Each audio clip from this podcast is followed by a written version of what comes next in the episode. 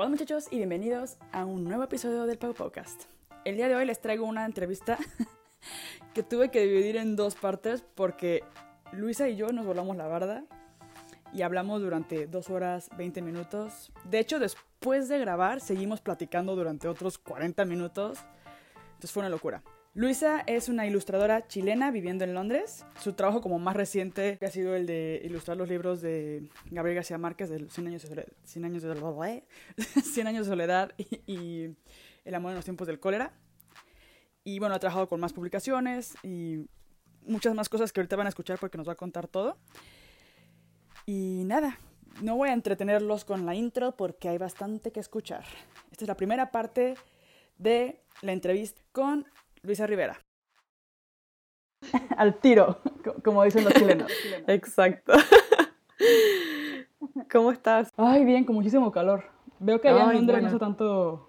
También, también, y bastante húmedo, así que... Aquí estamos con una ola de calor que yo estoy de que... ¿En serio? Y con la panza que me cargo. Yo creo que, yo creo que eso afecta más, sí, yo no sé más si que el calor, tal vez. O, o, la panza o las hormonas. Pero, Ay. pero bueno, no hablemos de mí. Qué bueno, qué, bueno, qué bueno, que estamos aquí ya platicando por fin en persona y no por, por, Instagram. Qué padre Muchas gracias por la invitación y feliz de, bueno, conocernos al fin. Ay, sí, y, que uno, yo también estoy así de que en shock. Justo entrevisté a, a, un, a un chico español que se llama, su, bueno, su Instagram es JK. Sí. Y hablamos de ti. Me dijo, no, es que soy súper fan. Y le digo, la, la estoy viendo si la puedo invitar. Estoy ya convenciéndola. Qué bien. Bueno, nosotros nos seguimos también y escuché Ajá. la entrevista que, que hicieron juntos y estuvo muy bonita. Sí, hablamos de cosillas. Son siempre como muy casuales. Aquí tengo como unas cuantas preguntas, pero en general me gusta que, que sea una conversación así, como tomando un cafecito. Bueno, ahorita estoy con mi agua porque no puedo tomar café. Y yeah, aunque pudiera, me moriría. Así que... Perfecto. Genial. Pues si quieres, empezamos. Quería empezar como desde eh, tu, o sea, desde tu infancia, por así decirlo, porque leí que, que estudiaste arte, en, licenciatura en arte en, en, Chile, y luego te fuiste a hacer un máster en ilustración. Sí. Entonces, por lo que veo, como que lo tenías muy claro desde un principio. Sí, o, bueno, más bien yo creo que la, la forma de descubrir el máster fue una manera de aclararlo. Sí, y digo, bueno, pero como que ya irte hacia ese camino del arte y eso, digo, a lo mejor algo tuvo que ver en su infancia o en, esa parte que te ayudó como que a definir un poco tomar este camino. Entonces quería saber si me puedes contar un poco qué fue eso. Claro, bueno, yo, eh, o sea, creo que siempre estuve rodeada de libros y también eh, algo que yo siempre, siempre digo, que no es algo diferente, que siempre estuve dibujando, eh, probando distintos materiales. Me refiero a que no es algo diferente porque todos los niños lo hacen, sino que simplemente hay algunos que continúan eh, ejerciendo el tema del dibujo, la pintura. Pero, pero, claro, siempre estuve rodeada de libros ilustrados, eh, se conversaba mucho de arte en mi casa, eh, mis papás sin embargo, hoy no hacen carrera de músicos, ambos estudiaron música, entonces también eh, creo que el arte estaba muy presente en casa y los amigos de mis papás también que, eh, que funcionaban en ese diálogo también, creo que generó una atmósfera muy rica para, para enfrentarse a ese proceso y tal vez continuarlo porque, como te mencionaba antes, creo que creo que todos nacemos con esa creatividad y tal vez el interés por, por las manifestaciones artísticas, pero en algún momento entran otro, otros intereses o, o, tal vez otras ambiciones y en mi caso creo que simplemente continuó. eh, y bueno, el, siempre seguí haciendo dibujo, pintura. Eh, venía de una formación en que mi mamá traía materiales de arte como las acuarelas, que en realidad yo partí utilizando las acuarelas de esa manera. Eh, y siempre de una manera muy intuitiva. No, nunca había una manera de aprender académica o con clases, sino que simplemente era una forma eh, personal de, de expresión. Y, y, bueno, a partir de eso creo que fui generando eh, esta manera de, de, de, comunicar cosas. En algún minuto fue también la escritura, porque me, me gustó mucho, o me gustaba mucho en ese momento escribir pero también hubo otra, otra etapa en que la palabra se transformó en algo muy concreto y muy tangible y por lo mismo volver a la pintura como un medio de comunicación. Ajá. Entonces tú cuando fue como, bueno, aquí estudiar carrera, siento que también tenías el apoyo de tus padres, ¿no? Fuera como que nunca te metieron en la idea como... Porque mi papá, por ejemplo, nunca me dijo como, tienes que estudiar esto, tienes que... Pero siempre me daba indirectas como, por ejemplo, aquí en, México hay una escuela que se llama el TEC de Monterrey. Y él estudió en el TEC de Monterrey, y él estudió economía, salió, y salió, es como sales con trabajo, es como la frase que, yo creo que ahora ya no, pero en esa época era como sales con trabajo. Entonces mi papá eh, me metió a la prepa del TEC, o sea, como a... ¿Le llaman preparatoria en Chile? No, pero sé, sé a qué, como a qué equivale, así que... Ajá, como lo que haces antes de entrar a la universidad. Exacto. Y, este, y ya tenía pase directo yo como para graduándome de la prepa, entrar al TEC y todo. Wow. Pero era como una indirecta como de, vas a estudiar algo como alguna ingeniería. Claro. o alguna licenciatura o algo así. Y yo al final salí totalmente como diferente a lo que... De hecho estuve en el TEC en diseño industrial, pero me fue fatal, porque era como más ingeniería o más así. Entonces era como... Entonces, no sé, siento que como que él no, nunca, o sea, mis papás nunca me prohibieron estudiar diseño, nunca me dijeron como, te vas a morir de hambre, como a algunos chicos les pasa. Claro. Pero me pongo a pensar como qué hubiera sido si quizás ellos hubieran también tenido esta parte como más, como de valorar el arte o, porque no, no sé. Porque para ti la transición también fue, cuando estabas haciendo diseño, era una manera de trabajar con los mismos materiales, pero, pero otra, otra forma de, o al menos otro, otro resultado, ¿no? O sea, lo que estás haciendo ahora ha sido un aprendizaje posterior a todo eso. Sí, como que, por ejemplo, en el TEC el diseño se veía como muy, pues tenía que ser súper funcional y era más como no sé, como para trabajar a lo mejor diseñando este, electrodomésticos o cosas así como mucho más útiles quizás. Claro. y como para trabajar a una empresa tipo, no sé, Mave o algo así como... Y a mí me gustaba, sí, sí, me llamaba la atención hacer cosas con las manos, pero no me di cuenta de eso hasta después. Que siento que es también a ti lo que te pasó cuando fuiste a hacer el máster, que es como, como que, ya sé que me gusta como que expresarme con, con ciertas técnicas, me gusta como pintar, explorar, pero ¿cómo puedes hacer eso una carrera, ¿no? Exacto. bueno, en, mi caso fue, yo creo que lo que tal vez sentiste de parte de tus padres en ese, en ese escenario, para mí se sentía mucho en el colegio, lo que llamamos eh, todo lo que viene antes de, de, entrar a la universidad, que tiene que ver con una formación, pero también una preparación para lo que viene después. Y, y bueno, en Chile en general las carreras artísticas tanto, bueno, creo que están mal vistas por un lado, eh, por la misma razón de tienes que ganarte la vida con, eh, con tu carrera no sé qué, y se ve las carreras artísticas más como, como una parte que no estuviera conectada tal vez con esa sociedad que viene luego. Y, y, en ese sentido creo que las primeras barreras que yo sentí nunca eran en casa, sino que más bien eran en el colegio, donde existían, claro, tres carreras que en Chile en general eh, medicina, eh, ingeniería, derecho y cosas así. Eh, y por lo mismo, para mí tal vez fue descubrir dentro, y bueno, para mí el tema del encuentro con ilustración ocurrió el último año de universidad donde yo ya había cursado la licenciatura en arte. y ahí, claro, algo que sonaba muy fácil de entender o algo que tal vez yo había con lo cual había crecido, que eran los libros ilustrados y, y este amor por la literatura, el amor por la pintura, de alguna forma conectó solo cuando me enfrenté a un proyecto de ilustración que fue en este último año, em, trabajando para un proyecto muy independiente de un amigo que de hecho ya no existe porque era un, un proyecto digital y, claro, ahí se conectó todo, pero, pero antes lo que yo tuve como carrera de formación, em, que era un programa de artes visuales muy cargado a las artes contemporáneas, em, a las artes visuales de una manera mucho más conceptual. Y, y, creo que pasé desde esta, desde esta visión de una sociedad que tal vez no contemplaba el arte a entrar en un mundo demasiado especializado que también hasta en algún momento lo sentí un poco hermético, em, como si lo que estuvieses desarrollando también estaba destinado a un grupo muy reducido de personas. Y, me gustaban muchas cosas, aprendí técnicas, aprendí una manera em, de pensar en la imagen que también se, utiliza mucho en, en, ilustración. Em, pero sí, eh, llegó, un llegó un momento en que me tocó trabajar con un relato y ahí todas las cosas se unieron y fue, fue muy bonito. Sí. Ahora que dije como lo de, es que te dije como, no, tú tenías muy claro que querías entrar. Y ahora lo pienso como que, platicando me, me llevó como otra vez ese momento en el que tienes 18 años. Claro. Y dije, bueno, realmente no, o sea, lo dije como porque estudiaste eso y ahora estás dedicándote a eso, que siento que es como como lo interesante aquí, porque muchas veces estudias algo pero no te dedicas realmente a ese algo. Claro. Pero siento que sí, o sea, que está cañón tener 18, 18 años y saber como de, esto es lo mío.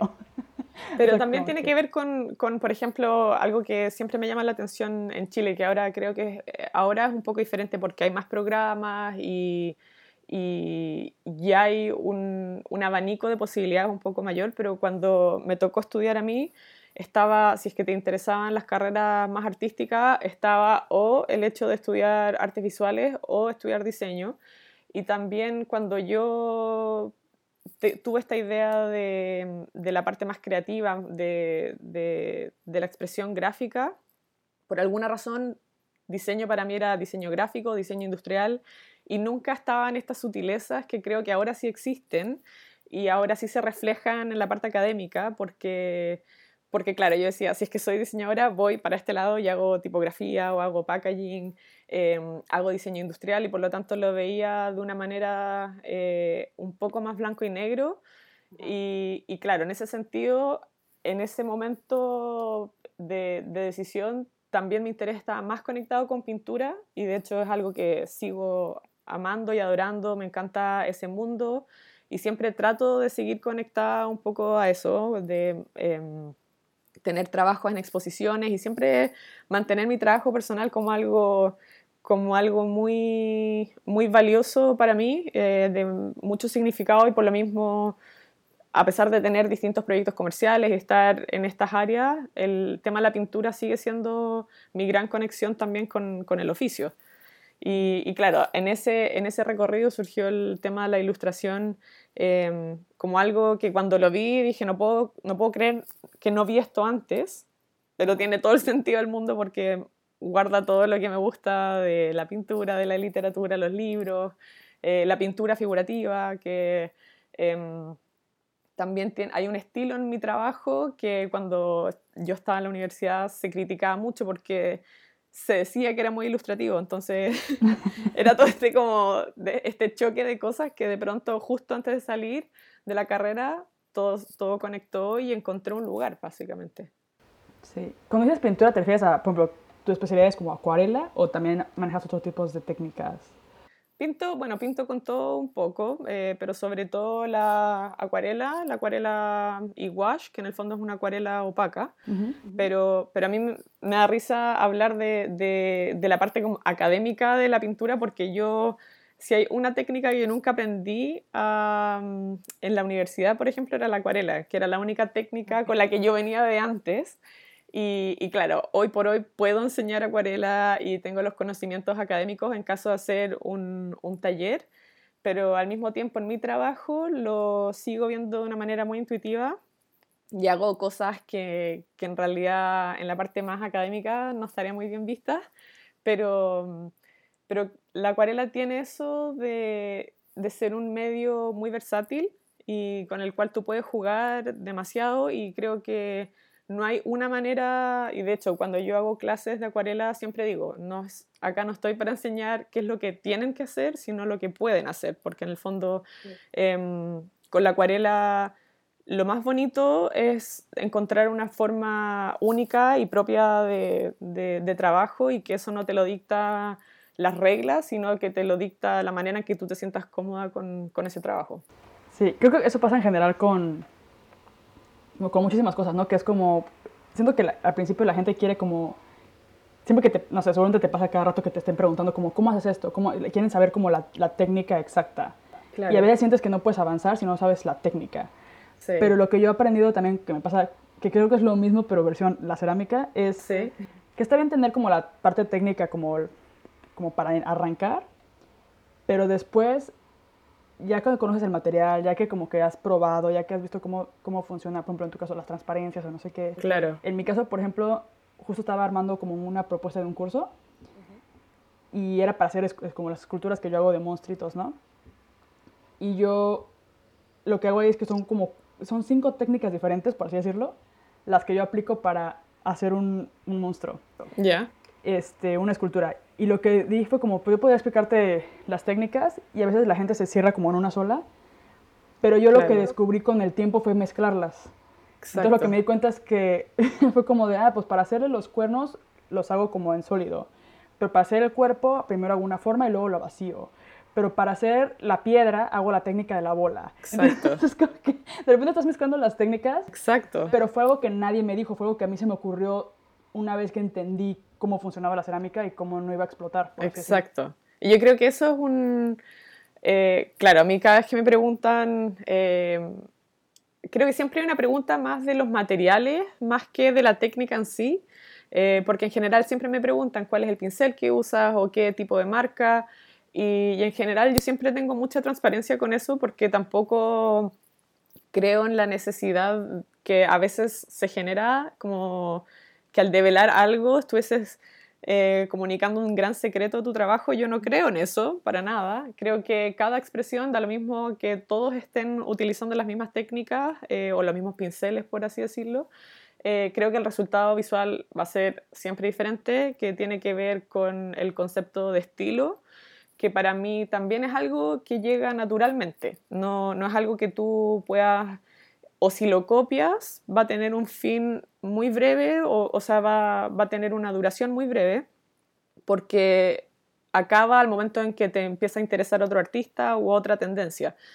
Eh, y por lo mismo, claro, el tema de los materiales, tengo la, creo que es lo mismo que estabas diciendo tú respecto a la cerámica.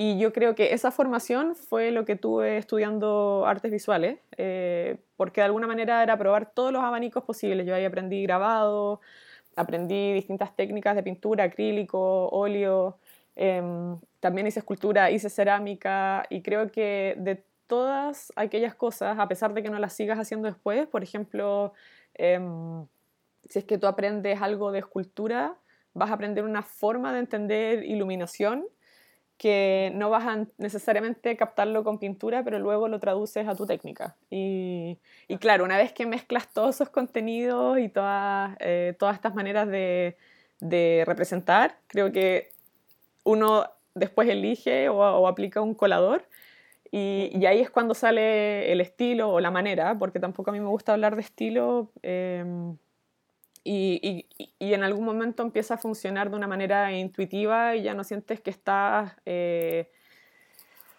tratando de sacar algo, sino que simplemente sale. Ahora que dijiste lo del estilo que, que no te gusta, bueno, porque eso es como, seguramente otra, es otra pregunta que quizás te hacen mucho. Bueno, en las preguntas de Instagram sí, preguntaron sí. mucho sobre, más que del estilo, uh -huh. pregunta, preguntaron sobre tus colores, tu paleta de color. Como uh -huh. cómo eliges la paleta de color, o, o, o, cuál es tu color favorito para ilustrar, o cómo, ajá, cómo te inspiras para tener esa paleta de color. Bueno, sí. sí. Creo que tu paleta es parte de tu estilo, o sea, es como que... Sí, pero a la vez también creo que cambia, o sea, todo, para mí todo es un movimiento y creo que también la creación yo la miro desde un punto de vista en que es muy bonito llegar a una identidad y a una manera, pero creo que es muy importante estar desafiando constantemente eh, eso que uno está haciendo, porque en el fondo si no lo haces, llegas a una fórmula que simplemente repites y para mí eso en realidad no me motiva demasiado. Eh, y por lo mismo creo mucho en, en este movimiento de la creación. Y a veces viene determinado por una voluntad propia de decir, ok, voy a intentar otro material o voy a intentar otra manera de representar eh, esto mismo que estoy tratando de hacer, pero a veces viene por circunstancias y a mí me pasó cuando, cuando llegué a Inglaterra hace tres años y medio, mi paleta cambió inmediatamente porque yo creo que había dos razones, una emocional, que, que pasé por un momento un poco complicado de de lo que significó estar acá, el tema de la luz en, en el Reino Unido, que es, es, un problema para todos los que vienen de, de otros lados. Y, también a la vez Londres era una ciudad muy gris y por lo tanto todo lo que yo tenía en mi paleta, que eran colores vivos, eh, de mucha luminosidad, de pronto llegó a una paleta más de grises, monocroma, eh, con acentos de color, donde por ejemplo el rojo está muy presente. Eh, pero era un cambio en mi paleta que no estaba eligiendo yo, sino que estaban las circunstancias diciendo, va por aquí.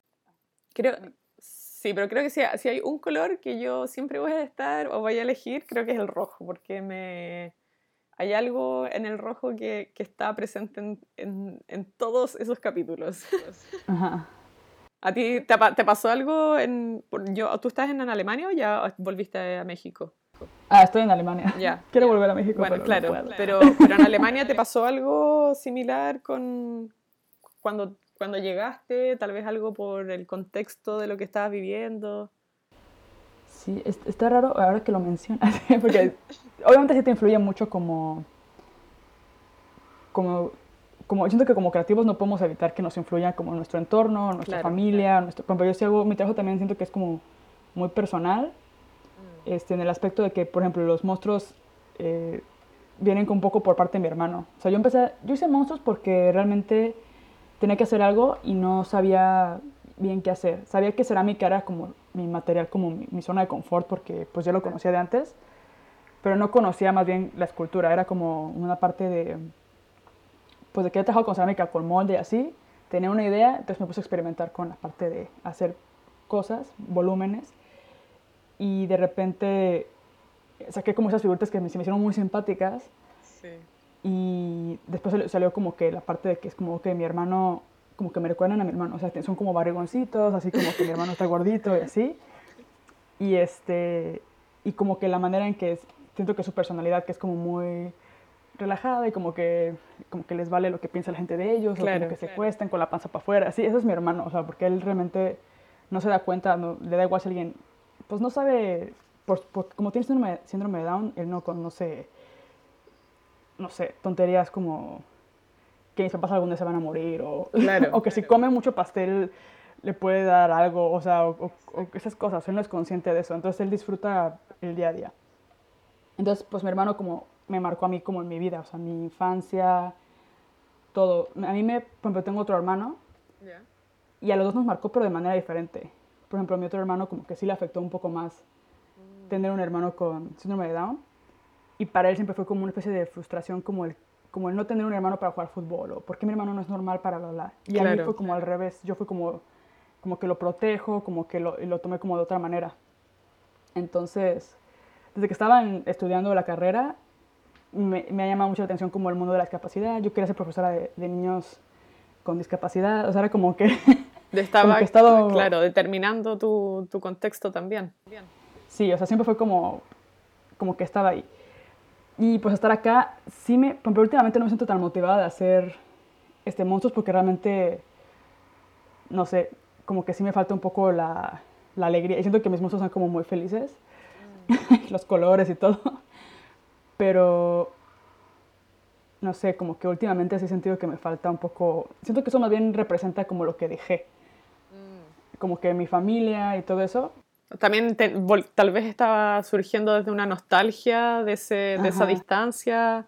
Pues, o sea, yo creo que eso ocurre mucho y a veces em, no solo es la manera de representar o, o los temas que uno elige, eh, a mí me ha dado, siempre ha sido curioso y, y, y, lo he pensado mucho en que, por ejemplo, desde que salí de Chile, eh, me ha tocado trabajar con mucho, en muchos proyectos que no vienen desde Chile, pero que trabajan con, con temas de Latinoamérica.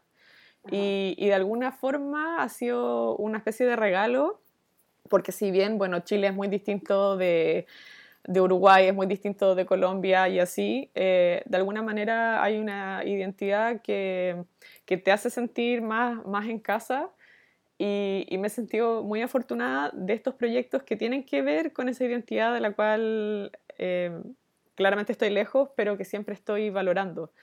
Y, claro, entonces a veces se produce una, una situación medio mágica en que a veces tú eliges los temas, pero a veces los temas te eligen a ti o los proyectos te llegan a partir de esa nostalgia que tal vez el concepto de casa eh, y que no se escapa, es imposible escaparse de eso.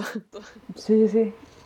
Sí, me pasa, creo que eso, como que siento que lo, mis mozos representan un poco lo que me hace falta acá. O sea, que es como mi familia y un poco, no sé, Alemania es semi perfecto. O sea, y mis monstruos representan como esa imperfección, como ese rollo de de la gente, de mi gente. Por ejemplo, esa, esa, frase como de mi gente, se me hace que es como súper latina. Es como, como yo llego al aeropuerto, por ejemplo, creo que volé y, y hice escala en Los Ángeles y hay un chingo mexicano en mi mismo avión y dije, es que es mi gente. Obvio. Y es como que no los conoces, pero son tu gente. Exacto, y hay una identidad. Y bueno, en, tu, en los monstruos está el tema del colorido, está el tema del juego. Em, y siempre cuando los he visto creo que tienen algo que es muy bonito, que es la manera en que uno los recibe, porque son personajes que están muy abiertos. Y, yo creo que eso también tiene que ver con la identidad cultural.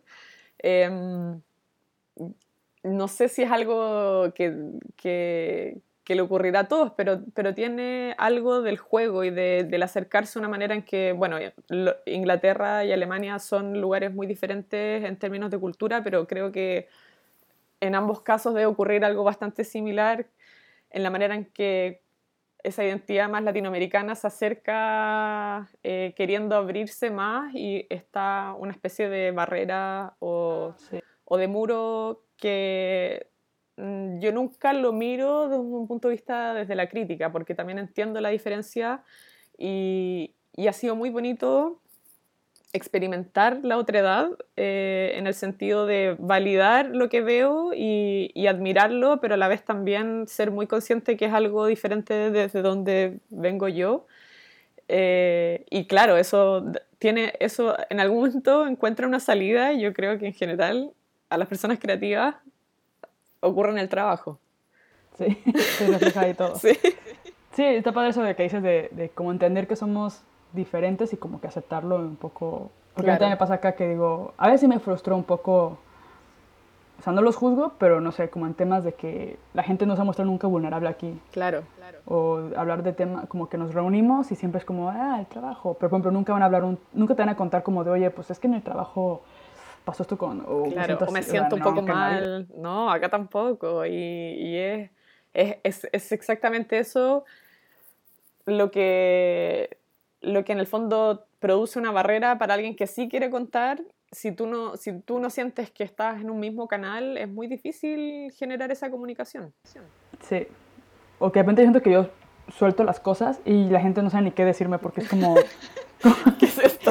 Como de esta mujer, está muy sola, se ocupa terapia. Pero pues es un tema que, que, que en Latinoamérica pues Digo, yo en el avión, me han, esa vez que, que hice la escala en Los Ángeles, me tocó. Dije, me voy a dormir porque estoy muerta. Y me acuerdo que me tocó un mexicano al lado. No, pues no, fueron tres horas o cuatro horas de vuelo y las cuatro horas hablando y me contó toda su historia desde que llegó, que lleva 15 años sin regresar a México. O sea, me enteré toda su vida. ¡Wow! Y estuvo bueno, o sea. Sí. y al final, o sea, fue como. No sé, se extraña un poco eso, pero también se acepta que aquí es diferente. Claro. Y, y de repente vas entendiendo el por qué de repente un país funciona en México somos bien dramáticos, ¿no? Hablamos de claro. intentaba explicar las rancheras. claro. Y, por ejemplo, para Hagen, este, Hagen es mi marido, es alemán. Sí le gusta la música, le gusta la música. De repente saca cosas que digo, ¿dónde sacar esa canción? Así, mucha música colombiana porque vio la serie de Narcos. Ah, buenísimo. y saca de repente Narco yo con cada amor que todo. Le digo, debe de echar rancheras. Le digo, esa es la música buena. Y este, me dice, es que yo no entiendo las rancheras, me dice, son demasiado como dramáticas. Le digo, por eso, le digo, que nunca te han roto el corazón, nunca claro. Le digo, nunca te ha pasado que... Le digo, a mí no me ha pasado que me hayan roto el corazón así tan devastadoramente, pero yo he visto a mis tías Exacto. llorando con canciones de Ana Gabriel y cantando hasta el queque con tequila. Exacto. le digo, y, y yo como que ese sentimiento, a lo mejor yo no lo he vivido tal cual, pero cuando escucho esa canción me lo, me lo transmite. O, o, no es o no es raro para ti ver a alguien, como por ejemplo, si es que ves a una de tus tías en eso, no, no es raro ni, ni, es incómodo, porque es parte de. Nos unimos a ella, nos unimos en su dolor. Exacto.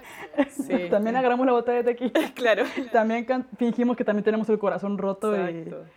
Sí. no sé. E, es raro el tema de, de la identidad y yo hace mucho tiempo he estado pensando cómo cómo eso afecta en el trabajo, em, no negativamente, sino cómo aparece en, en, ciertos, en ciertos elementos. Y claro, yo creo que el colorido a veces es un, es un índice o, o, a veces son las temáticas que uno elige.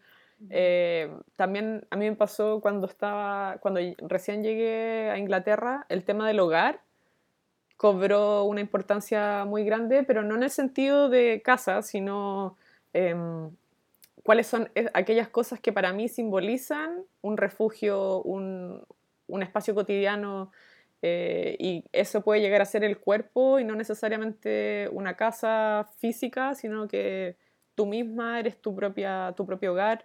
Y a partir de eso creo que el trabajo va funcionando. No, no creo que sea una, una, necesidad que esos temas estén si es que estás en, en desarraigo, porque hay personas que puede que no, no, no, no sea una necesidad, pero, pero, pero en, mi caso yo creo que aparece. Sí, sí es una necesidad. Y, y siento que lo que se hace, te los trabajos como en Latinoamérica y así, leí en una entrevista que hiciste que hablaban de, que hablabas como un poco de, ¿cómo era? Como que tu trabajo era, representaba un poco Latinoamérica y el realismo mágico. Y cuando leí la palabra realismo mágico fue como de, sí, o sea, total, como pero es que... como que sí me lleva a un mundo como... O sea, yo me imagino y digo, esto no estaría pasando en Alemania ni de pedo. Claro, exacto. Como que esto no es Alemania. Claro. O no es Polonia, no es, o sea, eso es Latinoamérica. Exacto. Y siento que está padre que como que te toque representar eso y tú como, no sé, ¿nos puedes contar un poco como de no sé, yo estaba leyendo el libro de 100 años de heredad porque yo lo, había empezado a leer hace miles de años, como cuando estaba en la escuela y nunca lo terminé. Y fue como, bueno, ahora me compré la edición número 50. Ah, obviamente, cuando fui a México. no, para, también era como, el, Hagen lo está leyendo. Le dije, a ver si le entiende. Luego está medio complicado de leer. Claro. bueno, aquí tienes un mapita del árbol familiar, el árbol genealógico, para que no te pierdas. Y y le dije, pero por favor no lo maltrates, porque Hagen tiene esa manía de dejar los libros abiertos, así como... Claro. Como que en vez de poner un... Como, eh, me pone a los nervios, porque siento que se jode la, la parte de atrás. Le dije, por favor, o sea, este libro, cuídalo. es un objeto. Porque no solo un libro, es también como parte de nuestra colección de, de qué, obras. Qué honor. Pero bueno, el punto es que... El, bueno, cuando veo tus imágenes sí me transportan como lo que significa el realismo mágico y siento que está chistoso porque según yo el realismo mágico es algo literario. Claro. claro. No lo había visto como en reflejado como en, pintura o en una ilustración. Pero cuando lo leí en la entrevista fue como de, sí, o sea, es totalmente eso. O sea, yo creo que, que es una... Es un estado el realismo mágico y, y bueno, yo creo que siempre me he identificado con, con ese género no solo porque siempre me ha gustado la literatura, el realismo mágico, em, y, que siempre, siempre disfruté cuando estaba creciendo, pero además creo que en Latinoamérica, y, y esto también viene dado por visiones de distintos autores, en que en Latinoamérica, por todas las circunstancias políticas, creo que en algún minuto se tuvo que crear un lenguaje o un género eh, que ya puede ser sobre todo en, bueno, en literatura, pero también en otras áreas en que la gracia que tiene el realismo mágico, creo que eso va por un, tema de definición, que algunas personas lo confunden con surrealismo, algunas personas lo confunden con algo fantástico, pero no es ninguno de esos dos, sino que más bien eh, es un género en donde lo cotidiano eh, tiene aspectos inusuales, pero que se narra de una manera del día a día y por lo tanto tú no te cuestionas eh, los hechos inusuales porque se narran con tanta naturalidad que son parte de, esa historia. Y, yo creo que en América Latina el realismo mágico responde a una realidad en que nos tocó vivir situaciones políticas muy determinadas de mucha censura y, y contarlas de esa manera también es una, es una forma de esquivar la palabra eh, concreta, pero decirlo de igual manera con metáforas o con, eh, con estos elementos inusuales. Y, y es por eso que, que, a mí me gusta y que no es una cosa que se conecta con el surrealismo, sino que más bien tiene que ver con un estado mental. Eh, y por eso creo que funcionan todo ámbito, funciona en la literatura, eh, en, narrativa, funciona en poesía también. Y fue hace un par de semanas, pasó algo muy inusual, que estaba en una exhibición acá en Inglaterra y, es una exhibición que creo que se llama como el realismo mágico en Alemania o algo así, o en el arte alemán. Y dije, ya, ¿qué es esto? tengo, tengo que ir. Y efectivamente, eh, el término realismo mágico se acuñó en Alemania en, el, en 1920 y respondía sobre todo en esa época a la mm, obviamente distintas manifestaciones artísticas, pero lo que hacía esta exhibición era mostrar el contenido visual eh, y son eh, todo lo que estaba ocurriendo entre la Primera y la Segunda Guerra, eh, de un tipo de arte que también recurría básicamente a lo mismo, no caía en fantasía ni en surrealismo, pero, pero era una mezcla de elementos extraños. Y por lo mismo fue muy bonito descubrir que no tiene que ver solamente con un elemento latinoamericano, sino que tiene que ver con un estado en donde las personas eh, sobre todo están, están determinadas por una situación política eh, de comunicar las cosas de otra manera. Y tiene mucho sentido que se utilizó en Alemania entre guerras, pero también se utilizó en Latinoamérica cuando están todas las dictaduras y, y claro, en ese sentido es un estado mental de comunicación más que un género puntual. Sí, uh, es interesante saber eso, porque no, no, para, mí, para mí también fue un descubrimiento. Dije, ¿qué es esto? Así que. Sí. Decir Jaime como de mira, amor. Claro. También aquí en Alemania, un poco diferente. pero sí. Mi suegra dice que ella leyó el libro de Cien años de soledad, pero en alemán.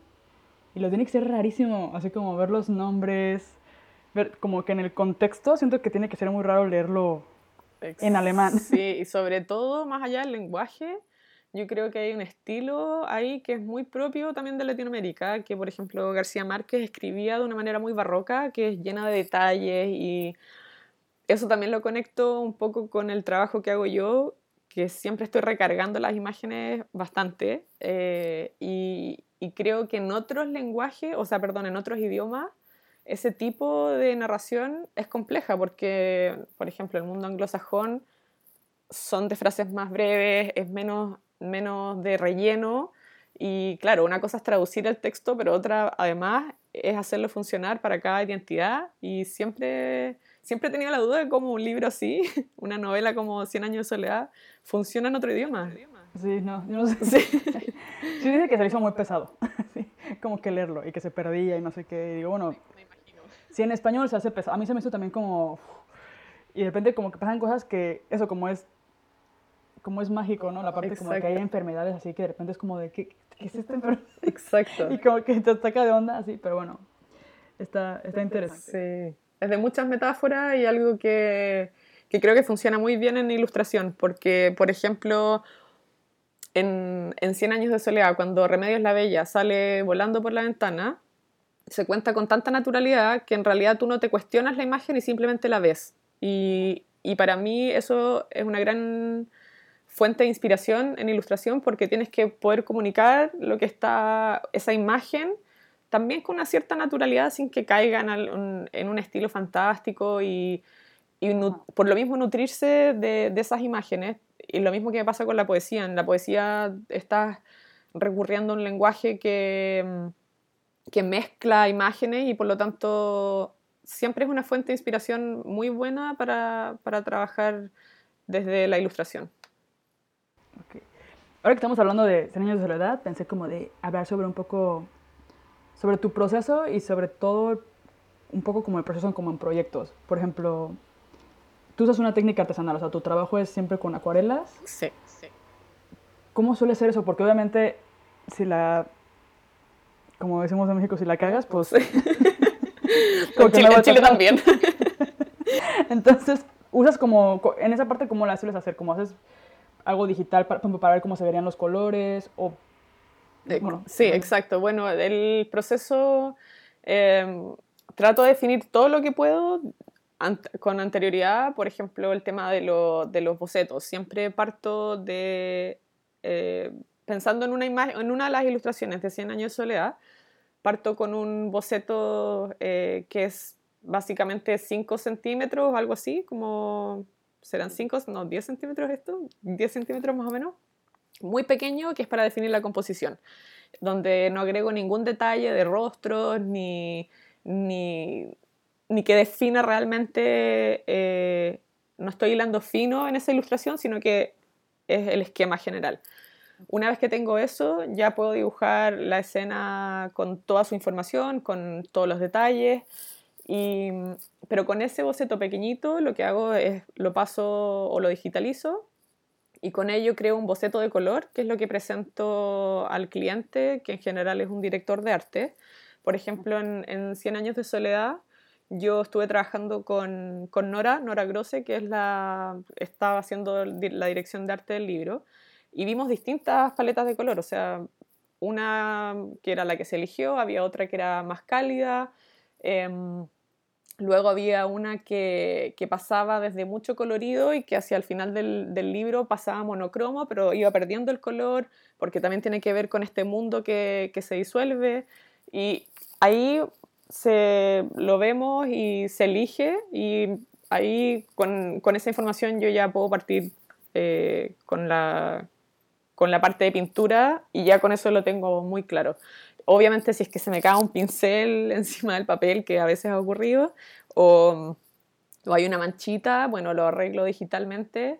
Eh, o hay veces, por ejemplo, que el color no es exactamente lo que quiero, eh, un azul se me fue más hacia el verde y realmente lo quiero azul, pues claro, puedo, puedo retocar eso digitalmente.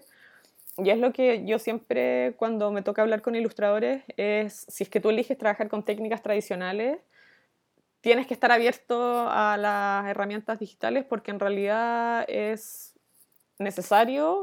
te ahorra tiempo. Te ahorra tiempo, claro, no solamente en tu, en tu trabajo, pero siempre estamos contra entrega y, y esa, tal vez la, el, no sé, la suerte de partir un trabajo nuevo es algo que no existe en realidad y por lo mismo sirve para ambos lados, sirve para nosotros como creadores, pero también para responderle al cliente. Eh, así que, claro, las técnicas digitales son, son importantes, pero para mí es un espacio de acabado, pero no de proceso. Sí, es como, como para presentar al cliente más rápido, supongo, y ya que se aprueba, ya, porque imagínate que es así, lo pintas, lo mandas como de, eh, no me gustó. Bueno, que es, lo típico. Eso es lo, eh, por, por, suerte, eh, no sé, creo que en el, creo que esa fue la razón por la cual comencé con las paletas de color, porque mm, eh, te ahorras tú, pero también le ahorras al cliente un paso que tiene que ver con, que es algo que yo, si no trabajo digitalmente, o sea, puedo también hacer ese cambio, pero mucho mejor si lo hago en papel. Eh, eso es la, o sea, esa es la razón por la cual las paletas son tan importantes y en el fondo es un, es un boceto de color y ya con eso, con eso se puede avanzar. Sí. sí. ¿Cómo consigues bueno, una pregunta. ¿Cuánto tiempo tardaste en hacer, por ejemplo, el proyecto de Señor de Soledad? ¿Cómo, ¿Cuánto te tardas haciendo? Es que siempre, para mí siempre es relativo y mm, porque hay distintas fases en un proyecto. Eh, primero, bueno, está el encargo y viene el momento de, también de estudio, que tiene, está la parte de lectura, pero está la parte también de, investigar un poco más al autor, está la parte de investigar el contexto que se está ilustrando.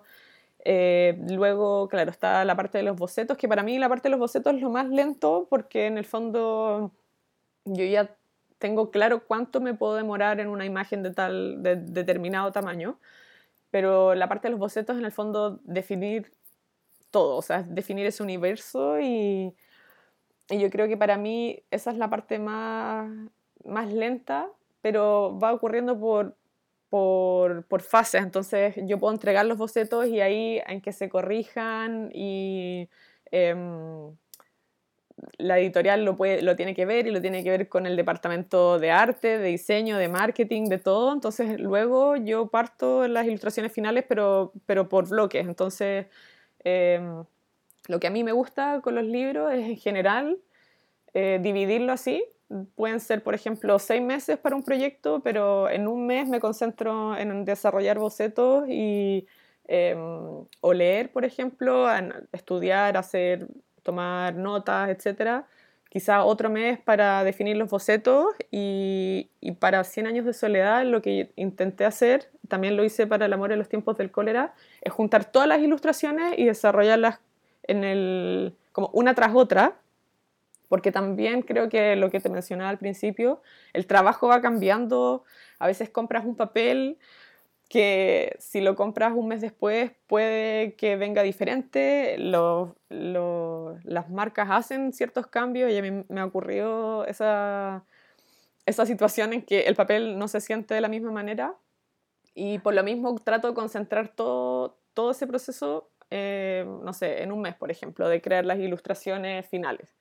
Así que a veces, claro, hay seis meses para un proyecto, pero en realidad de esos seis meses utilizas solo algunos y, en general las ilustraciones me gusta, em, en este caso que tampoco eran tantas, en un mes definir o, hacerlas todas y en el mismo tiempo estás trabajando con otros proyectos paralelos. Así que es muy, es muy relativo, pero, pero creo que en general, claro, desde un momento de que te llega el proyecto hasta que lo entregas y se termina, pueden pasar seis meses en, en todo ese rango. Ok. Hace muchos años se me hizo rápido. Sí. como que no. Pensé que tal vez como un año, año y medio, algo así, en lo que vas y vienes, en lo que te contestan y todo eso, pero claro. creo que seis meses está súper bien también para que tú. Siento que a lo mejor cansa, ¿no? Un poco. Si estás un año haciendo el mismo proyecto. no, demasiado. Sí, es mucho. Y por lo mismo, incluso teniendo los seis meses, no, no sé, en general no utilizo los seis meses para hacer el proyecto, se hace en menos tiempo. Em, porque, claro, lo mismo es, es mejor estar en, en, en, un estado de, de, total concentración y sacar todas las ilustraciones en un mes, por ejemplo, para mí, que estar dilatándolo, perder el foco de los personajes, perder la historia. Eh, cuando se genera esa distancia, creo que también te desvinculas de la historia y, y por eso hay que ser muy cuidadoso de, de estar con todo, eh, con toda la energía en, eso. Sí, siento que es mejor hacerlo como, como que es mejor organizado hacerlo como por packs de, a ver, eh, mes de bocetos, porque el multitasking de repente no ayuda. Si tuvieras que hacer uno, pintarlo, no sé qué, y luego volver a repetir, eh, o sea, volver a hacer el proceso, o sea, sería como, no, sería una locura. Entonces mejor ya como que todo este mes pintar y te enfocas y Exacto. tu cabeza no se vuelve loca porque... Sí, y así yo creo que también salen más frescas las ilustraciones y más conectadas entre sí, porque el gran miedo yo creo que es eh, hacer algo o hacer la mitad del libro y de repente que la segunda mitad ya no se vea igual o tenga otra energía. Así que mm, creo que eso es lo que a mí más me preocupa y es la razón por la cual intento, intento concentrarlo todo. ¿Cómo lo haces para conseguir esos proyectos? O sea, me pregunto, siento que mucha gente estará como de, wow, o sea, supongo que hay muchos ilustradores que les gustaría ilustrar un libro o, por ejemplo, que, que, han, hecho, que han hecho algún tipo de ilustración o novela gráfica o algo así y pues les gustaría ser publicados o algo así. O sea, entonces siento que es como, como que estás viviendo el sueño en ese aspecto de que quizás, digo, habrá ilustradores que no les interese este, este mundo, pero, pero siento que has tenido proyectos como bien buenos, interesantes ¿Cómo las tienes como algún manager o algo así como, no sé, hay ilustradores que tienen como alguien que les consigue los proyectos o a ti te escriben como de la nada? O sea, ¿cómo sí, bueno, yo en, en, ese sentido yo no estoy trabajando con agente ni representación. Em, creo que hay que ser muy cuidadoso con eso. Em, si realmente quieres expandir tu práctica y, y es algo, por ejemplo, hay ciertas industrias, sobre todo la inglesa y la norteamericana, que es muy difícil entrar a menos de que tengas un agente literario. Pero, pero yo he tenido mucha suerte en, en que el trabajo que he desarrollado, sobre todo con Penguin Random House en España, eh, ha sido una conversación muy fluida. Em, la primera vez que nosotros trabajamos juntos fue el 2015, que ellos me contactaron y mm, nosotros desarrollamos una, una edición ilustrada de La Pimpinera Escarlata y que fue una publicación eh, de un tiraje menor y eran, creo que eran seis ilustraciones interiores, o sea, era un proyecto relativamente de una escala más baja que lo que fue 100 años de soledad. Pero un año después, y ya, bueno, trabajamos esa edición, pero además yo seguí trabajando portadas, siempre trabajando con, con Nora, en ese caso, que era es la directora de arte con la que me mantengo más en contacto, y con Marta Borel, que también es la directora creativa de de Random House. Y, y, claro, en ese sentido creo que tuve suerte porque para ese proyecto ellas me buscaron y de alguna manera fue una invitación y con ellos se desarrolló un vínculo profesional que no solo estaba en La Pimpina en la Escarlata, pero en, en, en, en portadas de otros libros, para, lo, para los otros sellos de, de Random House. Y, y, a partir de eso creo que se desarrolla un vínculo y claro, en, ahí ya estábamos todos más conectados para enfrentar un desafío mayor, que era la, la edición aniversario 100 años de soledad. Eh, obviamente ellos también consideraron a otros ilustradores para, para, para, este proyecto, pero tal vez había algo en mi estilo y también había algo en la manera en que ya sabíamos cómo trabajar eh, en conjunto, pero creo que en verdad en gran parte también es un poco suerte. Eh, y creo en ese sentido que al no trabajar con un agente literario, el tema de cómo te gestionas eh, también es súper importante y no tiene que ver solamente con estar mandando correos a clientes y, y, contactar a directores de arte, pero también el uso de las redes sociales tiene que ser un uso muy inteligente eh, donde no solo muestres tu proceso, pero también los resultados y que tenga una coherencia muy grande y yo me he dado cuenta de la importancia de, mm, de, las redes por lo mismo, porque he estado trabajando con otros clientes que me dicen, oye, bueno, sí, queremos que, mm, hacer una, una portada contigo, hemos visto que desarrollas bocetos pequeños primero, antes de partir por el boceto final, y ahí yo entiendo que hay una manera de mostrar el trabajo que, que también tiene un impacto y que no solamente tiene que ver un agente por medio para para, para llegar a ello. Obviamente que también hay suerte y la tengo muy y lo tengo me siento muy afortunada por lo mismo. Eh, así que tal vez una mezcla de las dos cosas. Sí, es como bueno, suerte aparte de que trabajas, o sea, tienes ahí pruebas de que eres capaz y de que tienes el talento y lo que se necesita para entregar bien las cosas. Y siento, como dices, que una vez que ya entras, como que algo sucede ese momento mágico en el que alguien te ese mail, que lo abres y es como de, oye, creemos que nos hagas una propuesta para un libro o algo así. Somos, aparte, Penguin, eh, Penguin, Penguin, Penguin Random House es como, pues una editorial bastante importante, así, entonces es como, y así logras como, como que amarrar ese proyecto, amarrar esa primera vez, ya lo demás siento que se va dando poco a poco porque ya bueno, es amarrarlo y aparte pues luego entregar resultados. Claro. Y luego ya todo, pues ya tu trabajo habla por sí solo. O sea, o sea sí, y, es algo en lo cual, eh, bueno, siempre trato de estar como en puntillas un poco porque yo creo que es muy importante hacer proyectos que te marcan y marcan una diferencia en tu carrera, pero a la vez hay un... Em, hay que cuidarse mucho de que esos proyectos no determinen todo lo que tú hagas. O sea, claramente para mí es un desafío trabajar en cosas que no tengan que ver con literatura latinoamericana, a pesar de que ha sido una cosa fantástica en, en, en, este recorrido y me encanta. Pero siempre desafiar al trabajo para decir, no te estanques en esto. Em, y, y, qué, es lo, qué es lo que puedes hacer desde tu trabajo para seguir vigente. Eh, y claro, creo que ahí viene lo que hablábamos muy al principio, que tiene que ver con una técnica, pero también tiene que ver con, eh, con cómo tú te paras frente al trabajo. Y, y, yo creo que efectivamente hay ciertas situaciones que se dan trabajando con editoriales, por ejemplo, lo que ha ocurrido con Penguin Random House. Eh, claro, partimos de este proyecto que era La Pimpina en la Escarlata, luego surgieron otras portadas para otros sellos de, de Random House como Lumen o Reservoir Books, eh, en que eran también proyectos no necesariamente vinculados con, em, con ilustraciones al interior de los libros, pero que tenían que ver con, con mi trabajo también.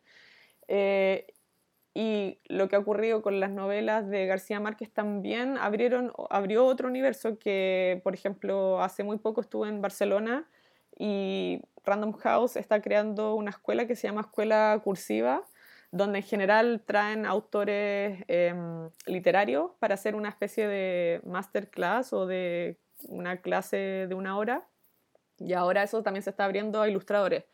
Y fue muy bonito porque con todo lo que se estaba dando luego del amor en los tiempos del cólera, surgió la posibilidad de hacer este taller y con ese taller también hicimos otra charla, entonces de a poco creo que el trabajo va creciendo y es bonito que crezca en otras direcciones también. también. Sí, como otro tipo de, de, oportunidades. Exacto, exacto. También está la parte, eh, o sea, porque tú estás, es que hay tantas preguntas, la parte de que das, te gusta la parte de dar clases, eh, la parte, ¿cuál es el nombre? no es didáctica. Eh, sí, entiendo dónde va. Tiene un nombre, docencia. Claro. ¿Cómo ha sido eso? O sea, eso, esa experiencia de... Sí, bien, o sea, creo que es, un, es una parte que me gusta, eh, sin embargo, siempre lo marco con un, con un, determinado porcentaje en relación al resto de las cosas que hago. Em, porque al menos en este momento no quisiera que la docencia o las clases eh, tomen un porcentaje mayor del tiempo que para mí es importante que lo tenga la creación. Y mm, me ha tocado, bueno, acá en Inglaterra me ha tocado y hago clases en un museo, eh, hago clases que no necesariamente son de ilustración, trabajo con colegios, con adultos, con el programa de comunidad. Em, también me ha tocado hacer clases en la Universidad de Westminster, ya enseñando ilustración a chicos de primero y segundo de pregrado, em, también en una especie de licenciatura. Y, y, de vez en cuando, claro, hago talleres. Y me gusta, creo que me gusta más la parte de, de comunicar creatividad más que comunicar herramientas como para ser un ilustrador o una ilustradora, eh, porque creo que hay mucha presión en eso y efectivamente hay un rol muy importante que tiene el talento y el resultado creativo, pero también hay recorridos que uno va haciendo y hoy la ilustración es una cosa tan grande Em, que puedes hacer clases, puedes ilustrar libros, puedes trabajar para publicidad. Em, el mismo, lo mismo de la cerámica, que hay tantos ilustradores que están mezclando el tema de la ilustración con una cosa más tridimensional, eh, porque en el fondo ahí estás generando un producto también. Y, y, claro, eso creo que lo que más me gusta de las clases es la parte de comunicar la importancia de la creación más que de cómo vas a ser un ilustrador eh, de tomo y lomo y que vas a estar en el mundo trabajando en eso. Cuando, cuando doy talleres en, en México, que hago como ciertos workshops, yo lo que, lo que, le, decía, lo que le, explicaba a Hagen era porque a mí me dicen mucho, cuando, ahora que estoy acá, me dicen como de, ¿por qué no das, no das clases? ¿Por qué no? Como de, ¿te aburres? Da clases. Y yo con cara de, a ver, Em, yo me gusta dar clases y disfruto mucho aparte de dar clases, pero me gusta dar clases que van más allá, como tú dices, como de la técnica de vamos a agarrar cerámica y la vamos a amasar y vamos a hacer unos churros. Me gusta la parte como de, de generarles un reto, de tener un tema, o de, por eso los, me gustan los workshops que son como de una semana o algo así, porque normalmente sacas como un tema, entonces tiene que ser como brainstorm, o sea, hay algo más allá que solamente aprender la técnica. Es como si aprendes la técnica, pero por otro lado aprendes como a qué vas a hacer. O sea, hay veces que me ha pasado que he tenido, dado algún taller, alguna clase y les digo, va, hagan lo que sea. Ya. Y se, traban. Ajá, o sea, es como, como que das tanta libertad. ¿Esa, ¿Es en Alemania o enseñando en México? Eh, en México, porque acá no me ha tocado dar taller. Pero entiendo que en general es un tema como de que no saben ni por dónde empezar, ni por, ni por dónde. Entonces, cuando tienes un tema no sé, talleres con niños, hablamos del miedo, ¿y qué te da miedo? ¿Cuál ha sido tu, tu, peor monstruo? Y como que ya hacemos como retroinspección como de mi peor monstruo fue cuando, no sé qué, o no sé, apenas... Claro. Está interesante porque haces ejercicios que llevan más la parte creativa. Entonces yo lo que a veces le explico a Hagen es como, a ver, yo no doy clases aquí así como así, digo, porque a mí me gusta la parte de que no sea una clase de manualidades, sino que sea una clase como de creatividad, de que ellos como que intenten llevar su pieza más allá o que tenga como algo más allá. Exacto. Y eso es como una delgada línea que a veces la gente no, no, ve. Es que a veces yo creo que se confunde mucho el hacer clases con tú estás ahí para enseñar tu técnica y enseñar tu manera de hacer las cosas y en realidad lo que debería hacer es, lo, es otro camino que es ayudar a otros a encontrar su propia voz. O sea, es la manera en que yo miro las clases porque... Em, no, no creo, nuevamente, no creo en las fórmulas, no creo en estar repitiendo algo y creo que todos tienen una, un elemento propio y un elemento muy único que eso se va a reflejar en aquello que tú hagas. Y por lo mismo entiendo que lo que yo puedo enseñar también tiene límites para esas voces nuevas, porque es la manera en que yo estoy trabajando. Pero si yo puedo enseñarle a alguien a pensar un poco más allá y que esa persona traiga su, em, su resultado que, que, que trasciende lo que yo estoy haciendo, genial. Y, y, eso a mí me pasa lo mismo que estabas comentando tú.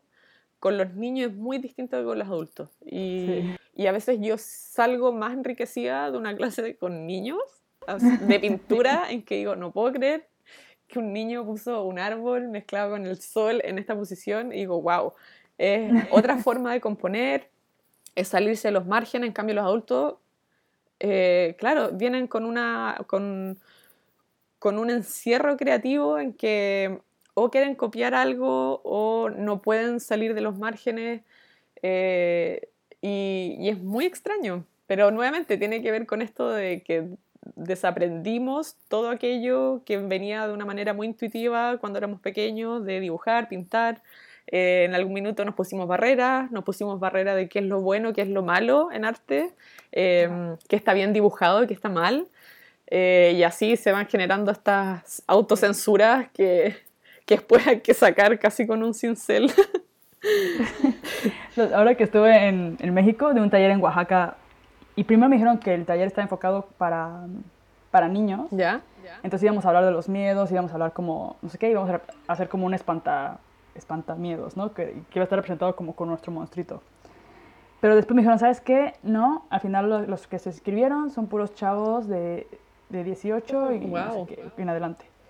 Y yo, íngale, entonces no, pues tengo que cambiar el concepto porque como que hablar de los miedos ya es como la manera en que lo, iba a llevar era completamente, como dices, es claro. La metodología tiene que cambiar porque no, no le explicas o le hablas igual a un niño que a un adolescente o a un adulto. Entonces fue como, entonces cambió el tema como a mi peor monstruo, ¿no? Mm. Yo en ese, en ese momento estaba teniendo como temas de ansiedad y cosas así. Y dije, bueno, vamos a ver como qué sale de ahí y eso ya lo, lo, lo, transformamos. Y a la hora de la hora, ¿Ya? tenía niños de 9 años, de 8 9 años, adolescentes como de 18, no sé wow. qué. Y como gente de 30 y algo, una señora de 50 y algo. ¿Todos trabajando al mismo tiempo? Edades, ah, todas las edades estaban en mi taller. Y yo así de, wow.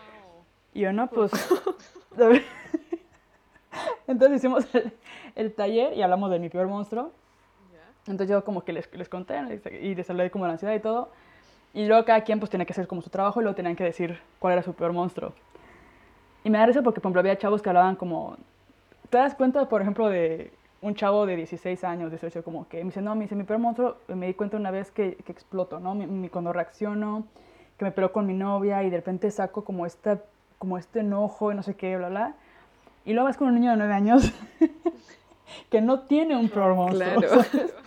Dice, no, pues mi peor monstruo, me interesa porque fue como que su, cuando no hizo la tarea, o sea, él recordaba su peor monstruo, era como un recuerdo que él tenía de cuando, de como de la escuela.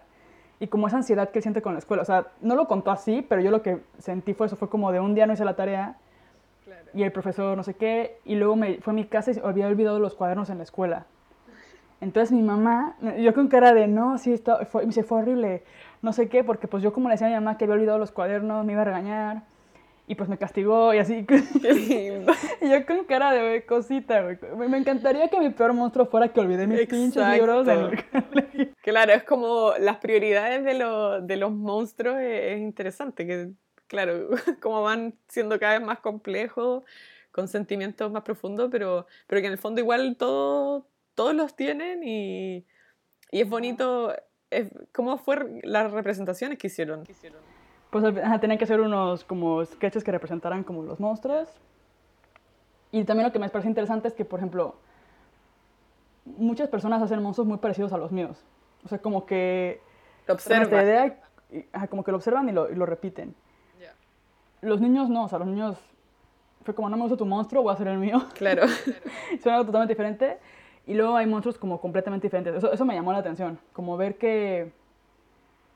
Inclusive yo misma admito que cuando veo, cuando hago los trabajos, como que espero ver algo similar a lo mío. Claro. Es lo que yo estoy, estoy acostumbrada a ver. Y de repente hacen cosas que son completamente diferentes. De hecho, había unos monstruos super creepy. Claro. O sea, había unos chavos que tenían una oscuridad. que yo era como de. O sea, uno que hizo como la, la boca así abierta. Y era como que un humano así como con cuatro. Y muchísimo detalle. Y este. Que hecho yo le dije como de, oye, o sea, está súper bien lo que estás haciendo. O sea, me da miedo. Claro. pero tienes talento. Y de hecho al final le regalé toda la cerámica que, que me quedó. Le regalé a unos chavos que, que me ayudaron ahí a recoger y todo, que, que también andaban muy metidos con, con eso. Le dije, oigan, pues quieren cerámica, o sea, aprovechen el material que aquí me lo dio el gobierno, Claro. úsenlo al máximo. y se los di. Pero los niños hicieron... Está, estaba súper bueno, porque de hecho los niños tardaron menos en hacer los monstruos. O sea, llegó un punto que yo no sabía qué más ponerles. Era como, porque eran varios días y ellos el primer día ya habían terminado. De que no se tardan, o sea, ellos no se andan con tonterías. Claro. No, y los, y niños funcionan a su ritmo, eso es lo más, lo más, lo más curioso de todo, que algunos pueden pasar un gran, una gran cantidad de tiempo en detalles, pero otros Sí, cinco hay unos que minutos. se acaban las piezas, hay otros que, o sea, hay, es todo un mundo esto. A mí eso me parece muy interesante y sí es lo que yo disfruto mucho de dar los talleres o da- dar las clases. Claro. Pero nada más ir y enseñar así como de, ay, es un churro, o sea, la verdad es que, pues que no me encanta tanto. Yo ahora entré a clases de esculturas aquí en, clases de escultura aquí en Alemania Ya. y realmente pues no es esa parte como que te mueve en el coco. Es como que la profesora te va guiando y sí me ha servido en el aspecto técnico, que era lo que yo quería, de hecho, como, como quiero ser, estoy haciendo un monstruo gigante. es como- ¿Ya? Está enorme, no sé dónde lo voy a poner en mi casa. Y, este, y es una técnica diferente a la que yo estoy acostumbrada. Y aparte dije, no, pues aprovecho el horno, o sea, porque mi, en mi horno no cabría un monstruo así. Te- Pero voy y realmente me enseñan solamente la técnica. Y luego veo que mis compañeros todos hacen el mismo busto. Es como que las piernas para arriba, como que la mujer... Y hay como cinco bustos iguales. Y mi profesora está como fascinada conmigo y están como todos como de, ah, porque estoy haciendo, estoy haciendo un monstruo. Y como que les parece muy original, o sea, no lo, no lo entienden, es como Claro. güey, ¿qué estás haciendo? Pero a la vez les llama la atención porque no es un busto como el que todos hacen. Exacto. Entonces, pero siento que a veces pasa eso mucho, que uno busca una clase de escultura o de algo que te lleve más allá que solamente aprender la técnica y es difícil de encontrar como profesores que... Exacto, y, a veces viene determinado, o sea, la manera en que, no sé cuál será tu relación, como por ejemplo con el arte más folclórico de incluso México y de Latinoamérica, pero hay algunas cosas que, que trascienden la academia y trascienden eh, la clase de cerámica o la clase de acuarela o de pintura, porque a veces es un imaginario y que no tiene que ver con una técnica. Y, eso yo creo que es el desafío más grande de enseñar. Y, y a veces también creo que no solo determino este porcentaje bastante acotado, porque quiero preocuparme de la parte de creación, pero también creo que es un desafío que, que demanda mucho tiempo enseñar. Si lo haces de esa manera, en que eres responsable con el imaginario de cada uno. Porque en el fondo, claro, enseñar una técnica y que todos repitan lo mismo es, eh, es una posibilidad y puede funcionar en muchos casos, sobre todo si estás partiendo con, em, con, con, con una forma de expresión, pero, pero hacerse cargo del imaginario que cada uno trae y, y hacer el intento de, de rescatar eso, pulirlo, creo que es la eh, es el, el, desafío más grande de, de ser profe y eh, de los talleres o las clases. Y por lo menos para mí tiene que ver también buscar lo que te, lo que te ocurría en esa, o lo que te ocurre en ese taller, en que tu resultado tal vez es un poco diferente y que el resto no lo entiende, pero, pero de alguna manera es aquello que se diferencia. Y, y, tal vez, no sé, en tu caso viene determinado por un imaginario o viene determinado, determinado por la creación. ¿Es pregunta? Sí, sí, como es en, desde... Hay algo, tal vez desde tu, eh, no sé, desde, desde, la, desde el imaginario mexicano que tal vez se conecta con eso o, o es algo que surge... Ah. Eh, bueno, con mi trabajo, por ejemplo, yo sí noto que algunos, como que me inspiro mucho en formas o en vasijas o cosas. Por ejemplo, cuando voy al Museo de Antropología, tenemos una sección como de barro y son como... Y son piezas como no perfectas, son como formas muy simples, pero como pulidas, como bruñidas.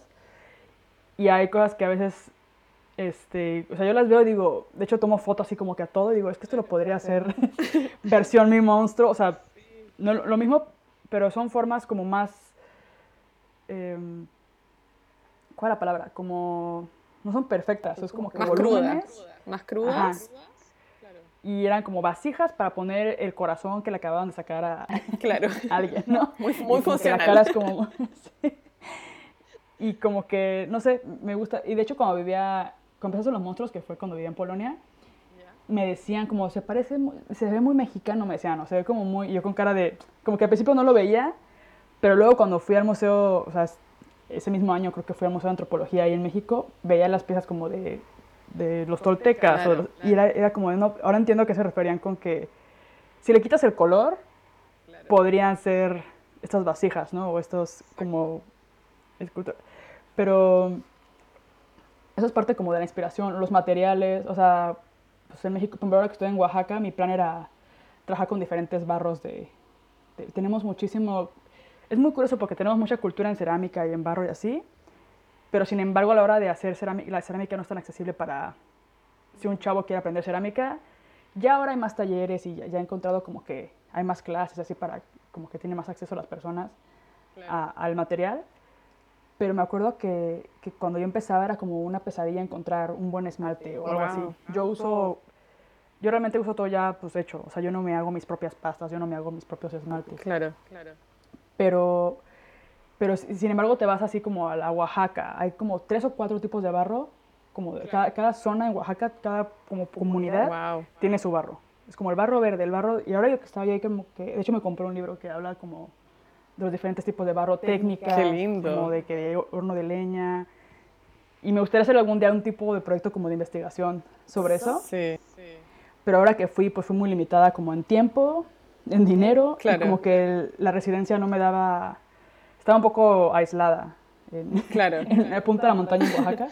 Entonces no podía, no tenía esa como accesibilidad como para bajar, investigar y todo, pero es un mundo, a mí realmente México me inspira un buen. O sea, yo cuando pienso, digo, es que podría aprender esto.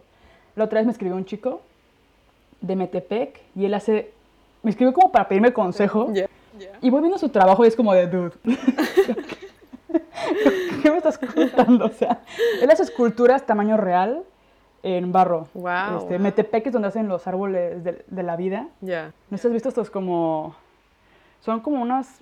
Ni siquiera sé qué forma es porque no es es como un collage de barro, o sea, luego te voy a mandar una foto, pero es como que mini figuritas de barro y van como insertadas y van como flot, o sea, ni siquiera sé cómo explicar, pero son miles de piececitas, como con flores, personas, calaveras y todo, y se va construyendo y es como una cosa gigante, pero hecha de, compuesta como de muchas piezas pequeñas. Ya, perfecto. Y hay unos que son completamente de barro y otros que son como con barro pintado.